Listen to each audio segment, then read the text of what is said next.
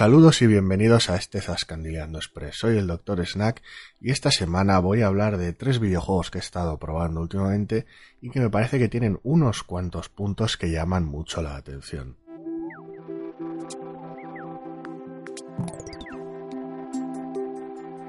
El primero de ellos es el Minimetro, un juego minimalista y casi abstracto de trazar tus propias líneas de metro. Con esto no me refiero a un Transport Tycoon ni nada ni, ni parecido a nivel de complicación. Se trata simplemente de una especie de pequeño puzzle minimalista. Se nos van presentando estaciones con distintas formas geométricas y en esas estaciones van apareciendo de manera progresiva pasajeros que tienen la forma de la estación a la que quieren llegar. Para ello tendremos que conectar las estaciones con un número de líneas limitadas y esas estaciones las iremos poblando con locomotoras, trenes bala, vagones extra o todo tipo de mejoras que irán apareciendo según progresamos dependiendo del mapa que estemos jugando. El juego cuenta con distintos modos desbloqueables de dificultad variable, pero lo más llamativo son los mapas, que son un eco de ciudades del mundo real y sus líneas de metro,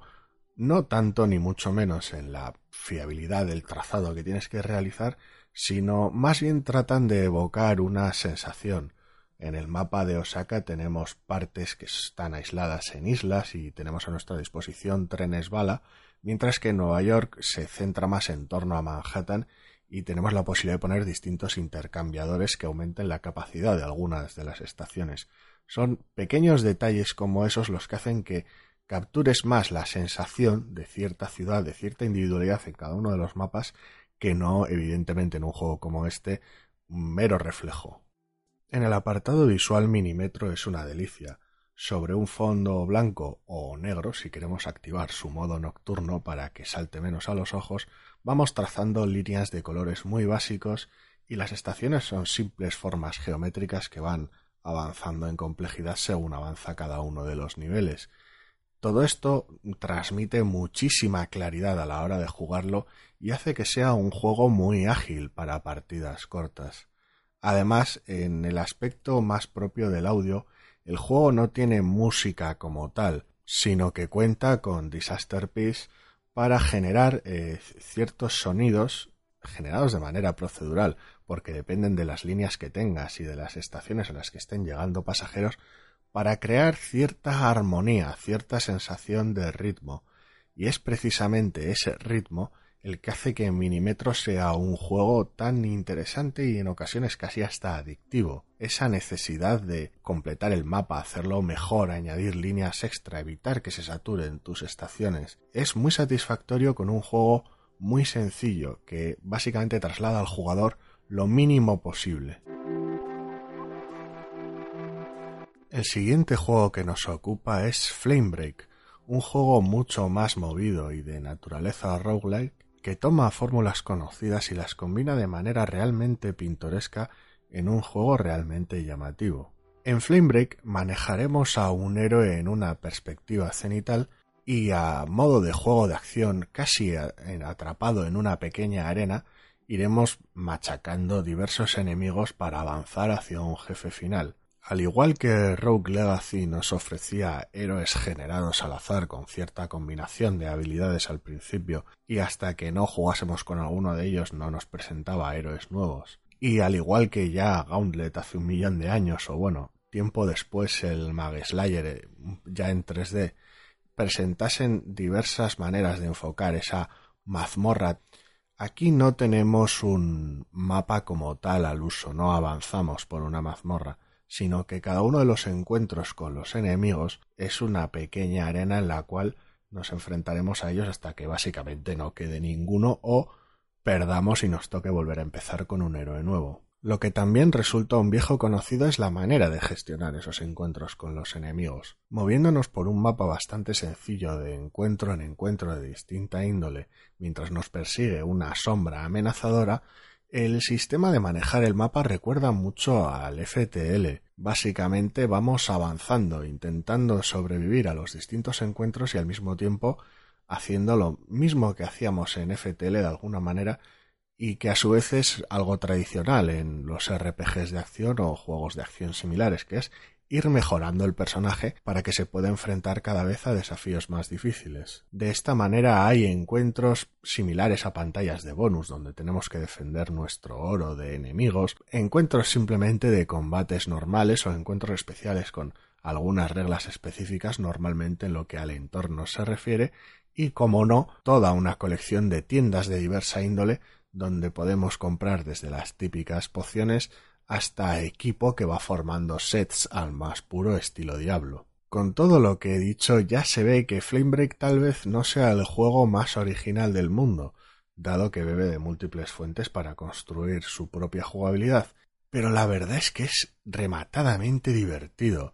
La sensación de ir atravesando la arena machacando enemigos y los pequeños detalles que tiene el juego son los que hacen que sea tremendamente entretenido. Por ejemplo, cada uno de los encuentros ofrece oro extra si consigues hacerlo sin que te den ni un solo golpe, con lo cual cada uno de los encuentros es todo un desafío porque claro,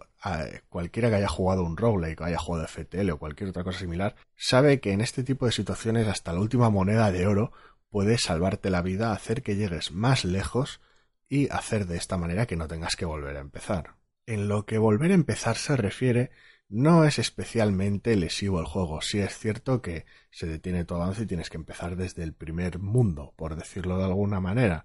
y esta vez con un personaje con una raza seguramente distinta y toda una serie de armas y habilidades distintas, las cuales básicamente aprenderás en un pequeño tutorial que se inicia siempre cada vez que empiezas con un personaje nuevo para que te hagas con los controles. Eh, no es demasiado lesivo, digo, porque el juego tiene un sistema de progresión interno al margen del, del progreso en el propio nivel, con lo cual vas desbloqueando razas y habilidades nuevas y cada pocas partidas tienes de alguna manera contenido nuevo que probar en tus héroes, ya sea una nueva arma, una nueva habilidad o una nueva raza con distintos bonificadores que se adapten más a tu estilo de juego. Al final, Flamebreak no tiene esa pequeña historieta o esos encuentros de puro texto que tenía el, el amado FTL, pero sí que es verdad que luego en lo que a los encuentros de combate se refiere son realmente divertidos. La diversidad de enemigos es bastante amplia, cada uno con su distinto comportamiento y sus distintos bonificadores que tienes que ir aprendiendo como en cualquier juego de acción, ver los patrones, ver cómo atacan, aprender cómo derrotarlos de la mejor manera y la variedad de armas y habilidades hacen que los enfrentamientos sean, diferentes y difíciles dependiendo de cómo avances por el juego. La verdad es que bastante llamativo.